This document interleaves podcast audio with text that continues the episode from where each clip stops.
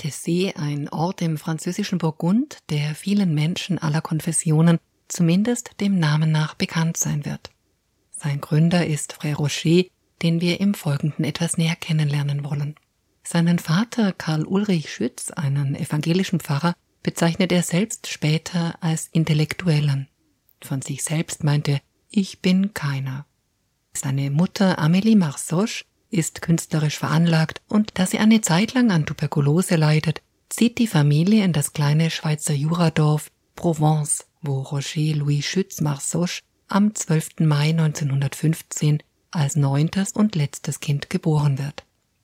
In diesem Dorf der Ärmsten der Armen verbringt Roger seine Kindheit. Neben sieben Schwestern hat er noch einen wesentlich älteren Bruder. Er spielt viel allein doch die Erinnerungen an seine Kindheit haben durchweg etwas Fröhliches.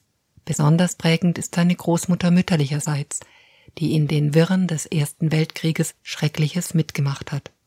Ihr Anliegen ist es, dass nie mehr jemand durchmachen sollte, was sie erlebt hat.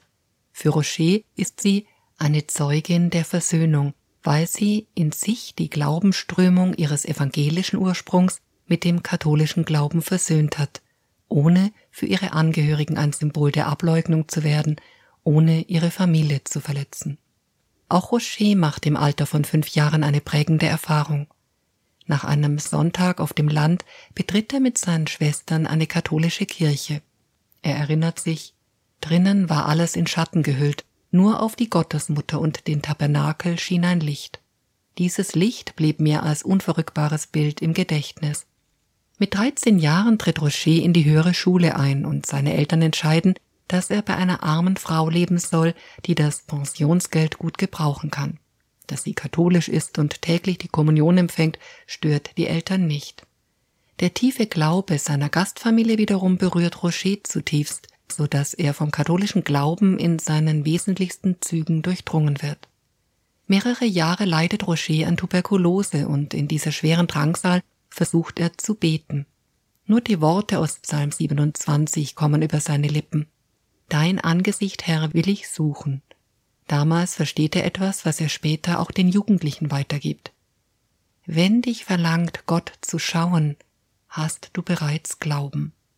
Gerne möchte er Schriftsteller werden, doch sein Vater stellt sich diesem Wunsch entgegen. Er möchte, dass sein Sohn wie er selbst Theologie studiert und so fügt sich Rocher den Vorstellungen des Vaters und studiert, trotz großer Zweifel, an den Universitäten Lausanne und Straßburg vier Jahre lang Theologie. Zwischen seinem 17. und 21. Lebensjahr bestimmen Einsamkeit, lange Spaziergänge, Lektüre und Kontemplation seine Zeit.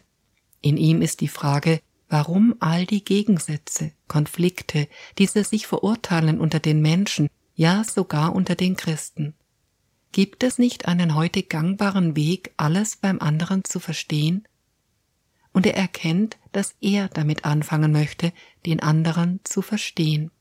Bestärkt durch Einkehrtage in einem Kartäuserkloster faszinieren Rocher das Gebet und die Gemeinschaft. Er fühlt sich sehr zu einem gemeinsamen Leben hingezogen, erkennt jedoch, dass er zunächst allein einen Anfang setzen muss. Es trieb mich, so Frère Rocher, alles zum Aufbau eines gemeinsamen Lebens einzusetzen, in dem die Versöhnung eine Tag für Tag handgreiflich gelebte Wirklichkeit ist. Wollte ich den Anfang machen, so hatte ich mich auf ein Leben im Gebet einzulassen, und zwar allein. Er beschließt, ein Haus der Gastfreundschaft und des Gebets einzurichten. In Tessé findet er ein passendes Haus. Eine alte Bäuerin führt ihn durch die Räume und sagt später Bleiben Sie hier, wir sind so allein. Niemand will hier im Dorf bleiben und die Winter sind lang und kalt. Diese Worte entscheiden alles, denn Roger erkennt, Gott spricht durch die Armen. Er beginnt, die Grundlagen eines Lebens in Gemeinschaft in Worte zu fassen.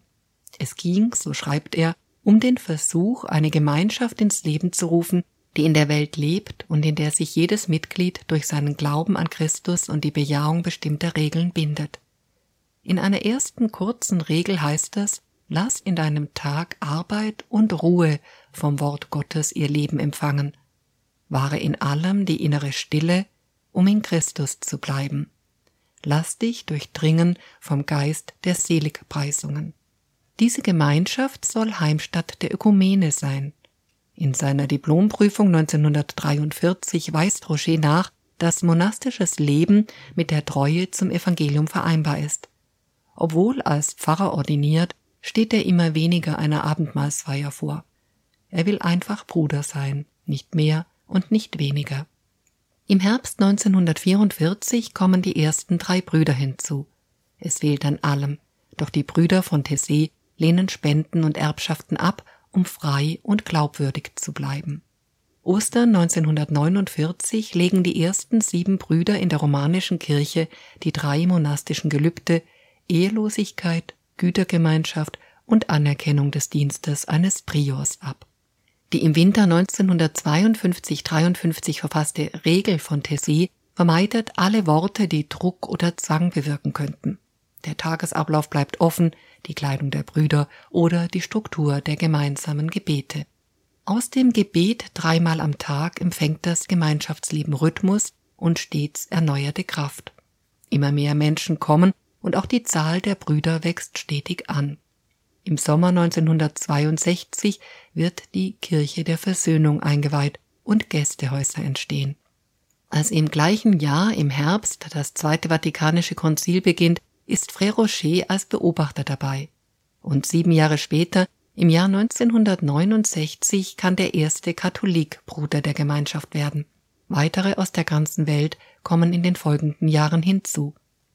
Sobald der Christ in der Sorge um das Morgen lebt, verliert er die Freude, sagt Frère Rocher, und so setzt die Communauté alles daran, im Heute zu leben. Dazu gehört auch, dass er und die Brüder es verstehen, den Jugendlichen zuzuhören. Vermutlich der Grund, warum diese jährlich und nicht nur zu den am Jahreswechsel stattfindenden Jugendtreffen so zahlreich nach Tessé strömen. Darüber hinaus reist Frère Rocher in den späteren Jahren viel, erhält zahlreiche Auszeichnungen, schreibt, begegnet Mutter Teresa und zwei Päpsten und immer steht das Thema Versöhnung im Vordergrund. Ganz plötzlich geht das Leben von Frère Rocher Schütz zu Ende, als er 90-jährig am Abend des 16. August 2005 während des Gesangs des Liedes Rendez grâce au Seigneur, Danke dem Herrn, von einer geisteskranken Frau mit einem Messer tödlich verletzt wird. Jahre zuvor, 1942, spricht er zu Gott folgendes Gebet. Selbst wenn man mir das Leben nimmt, weiß ich, dass du, lebendiger Gott, weiterführen wirst, was hier begonnen hat. Die Grundlegung einer Gemeinschaft.